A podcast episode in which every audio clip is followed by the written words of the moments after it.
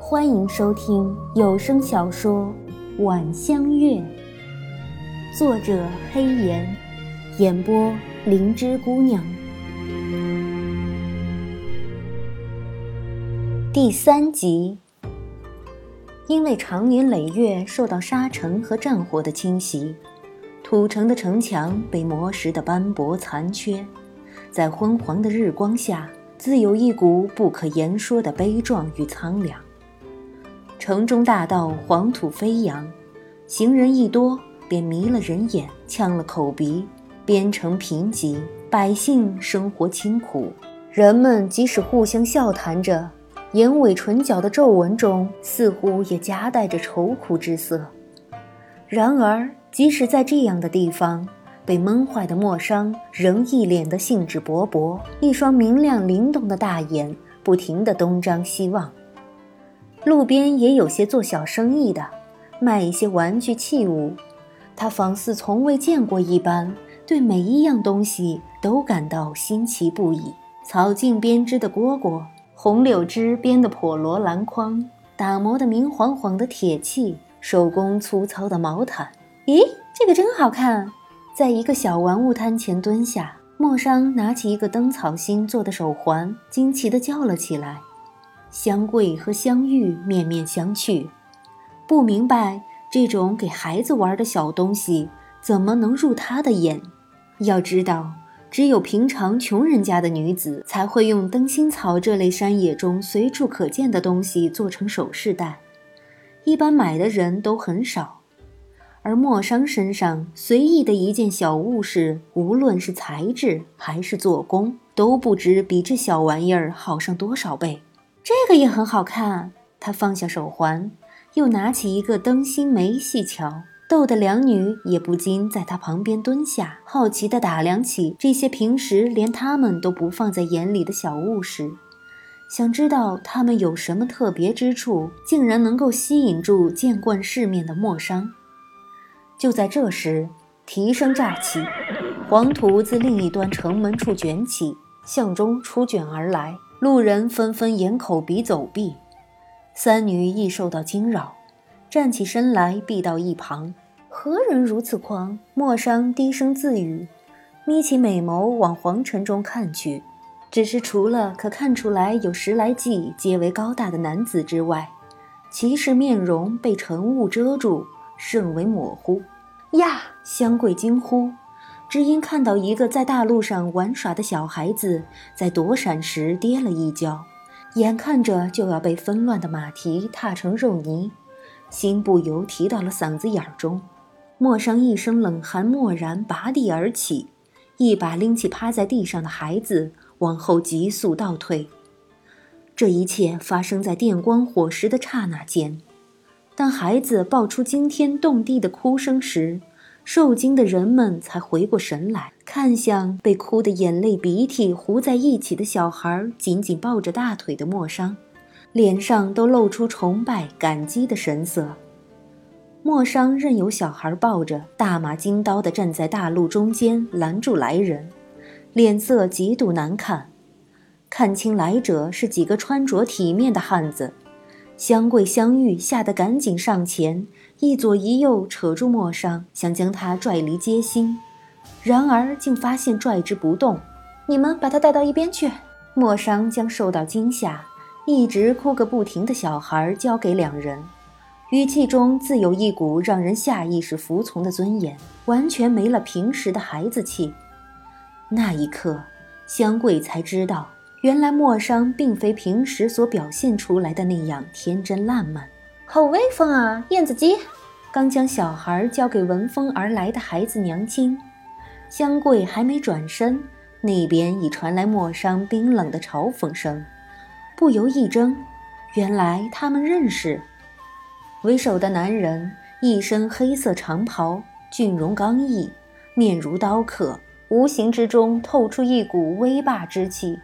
小商，醇厚低沉的男声，尾音微微拔斧，且隐含欣喜之情，显然没有料到会在此地遇到故人。莫商冷笑，看着燕子姬翻身下马。此处非尔北国，燕南侯嚣张错地方了吧？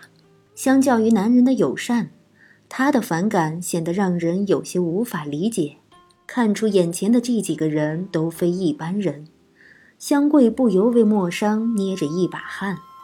倒是香玉眼眸亮晶晶的，心中隐隐明白，这个他们陪了一路的丫头身份比自己想象的还高。燕子姬并不生气，微微一笑，道：“因为想着马上就能见到燕北，所以急躁了些，是我不对。”此人风度极好，加上长得气宇轩昂，令原本愤愤不平的路人都不自觉忘记起初的不快，将心偏向了他。希望莫商不要再追究下去。莫商冷笑：“差点便是一条人命，你只‘急躁’二字便想带过去？显然他并不打算就此善罢甘休。姑娘，算了吧，这位爷也不是有意的，是啊，也没出什么事儿。就是就是。燕子姬尚未说话，已有路人七嘴八舌的帮腔。那差点丧身马蹄的孩子母亲，赫然也在其中。莫商环视众人一眼，怒极而笑，蓦然甩手而去，丝毫不理会身后燕子姬的呼喊声，也忘记了招呼香桂二人。香桂、香玉想到没有他相随，回营地恐怕会被惩罚，急忙跟上。走了两步，香桂突然回过头，看向开始三人玩赏了多时的玩物摊，微微犹豫了下。便匆匆回转身，掏了一文钱，将那个灯草星手环买了下来。回到营地，香玉就一直在怔怔的出神。香桂去端了吃的，点燃油灯，这才喊了他一起吃。唉，若能陪那位爷一晚，真是死也值了。香玉脸上浮起迷梦般的憧憬，语气有些恍惚。香桂惊讶地停下筷子。为一向精明世故的香玉，为一向精明世故的香玉，竟说出这样的话而错愕不已。那个燕子姬是什么人？天上的月亮和泥泽里的苇草，天上的月亮和泥泽里的苇草如何能扯一块儿？他心中也有自己念想的人，只是对于他来说，能看着那个人已是老天爷的恩赐了，其他的是想也不敢想。阿月，他不是一般的人。他开口提醒，笨拙地戳破香玉的胡思乱想。以那位爷的人才身份，想要什么样的姑娘没有？怎么可能碰他们这种最下等的妓？不过说起来，也许是因为莫山姑娘不喜欢，所以他也对那个燕子姬没啥好感。香玉白了他一眼，一脸的没趣。我知道。香桂笑笑。重又拿起筷子，开始埋头吃饭。你和那个莫姑娘是怎么认识的？香玉咬了口腌萝卜，包了口饭，含糊不清地问，盯着香桂的眼睛像老鼠一样亮晶晶的，带着毫不掩饰的嫉妒。风从门的缝隙中灌进来，昏暗的油灯扑簌簌抖动着，晃了一墙的暗影。香桂想到前天初见莫商的情景。咧嘴愉悦地笑了起来。前天早上去洗衣服的时候，在溪边遇到的。他不善言辞，只说了这么一句，便又沉默下来。但是脑子里却不自觉反复地重温那天早上的事：娇美动人的少女，仙人一样尊贵好看的男子，在他心酸而乏善可陈的一生当中，怕也只有这么一件事值得拿来反复回味了。香玉自然不满意那么一点点内容，当下不停地追问，但是再也问不出什么来。他知道香桂的脾性，虽不甘，却也只能无可奈何地作罢。哎，阿贵，不若你去找莫姑娘，让她帮我们谋个使唤的活儿，好脱离这贱籍。香玉脑子转得快，冷静下来，立时想到这上面去。以她的身份，很容易就可以办到。有机会就要抓住，香玉很早就学会了。香桂却颇为犹豫。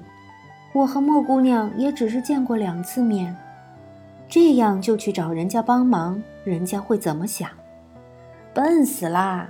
你以为你能有多少机会认识像莫姑娘这样的人？香玉反过筷子，在香桂的头上轻轻敲了下，骂道：“你还想过陪那些臭男人睡觉的日子啊？咱们早没脸啦，还怕什么丢面子啊？”香桂怔了怔，看着手中粗黑的土碗，细想想，确是这样。现在谈骨气、脸面什么的，未免可笑。行不行，总要试试。即使被人看不起，也不会比他们现在的处境更糟了。他过够了这种日子。嗯，含混的应了声。他没有多做承诺，毕竟明天的事谁也说不清楚。他眼下只能答应。再不能做更多了。香桂和香玉二人怎么也想不到，还没等见到莫商，他们的命运已发生了极大的转变。源于青霜刺杀六王爷的事，所有营妓均遭波及。为避免再次出现类似的事，以及防止奸细其中，西北军中所有营妓都将被遣回南边。在这之前。若有意愿驾驭在战争中伤残的军士的，可赐予田地半亩、土屋两间，就在边地安家。香桂、香玉不得不立即为自己的后半生做好打算。最终，香玉带着自己攒下的钱及遣散费回了南方，而香桂则配给了一个在战争中失去一条腿的军士。没人知道哪种选择最好。总之，对于他们来说，都意味着展开了新的人生。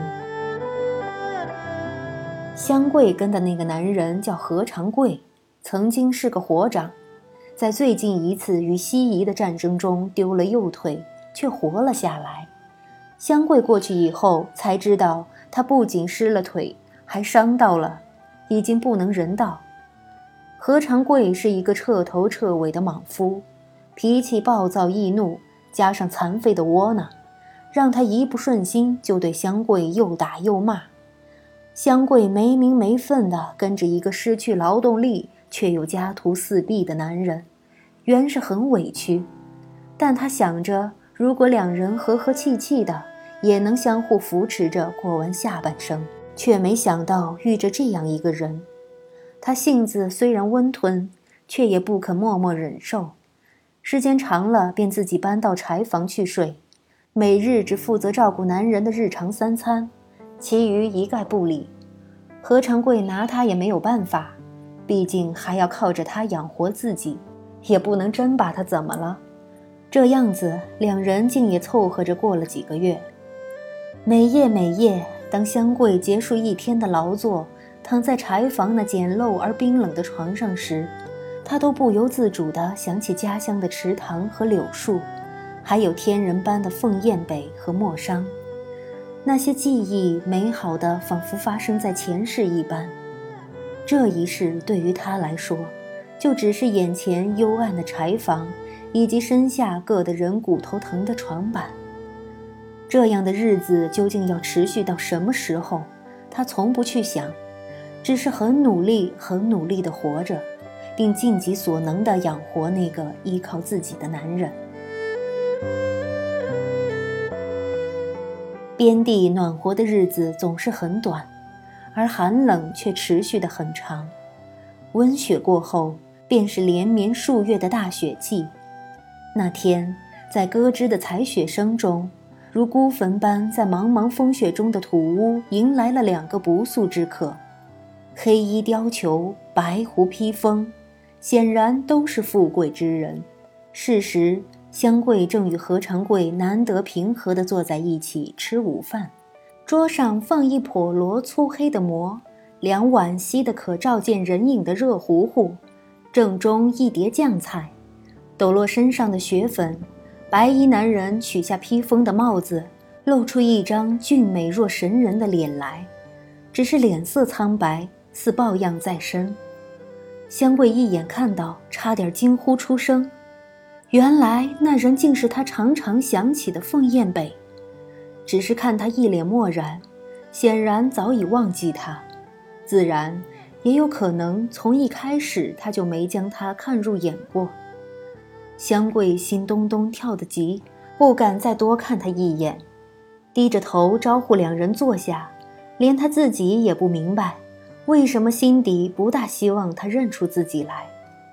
另一个男人英伟轩昂，无形间给人一股强大的压迫感，却是那日在城里骑着马，在大街上横冲直撞，差点踩到小孩子的燕子姬。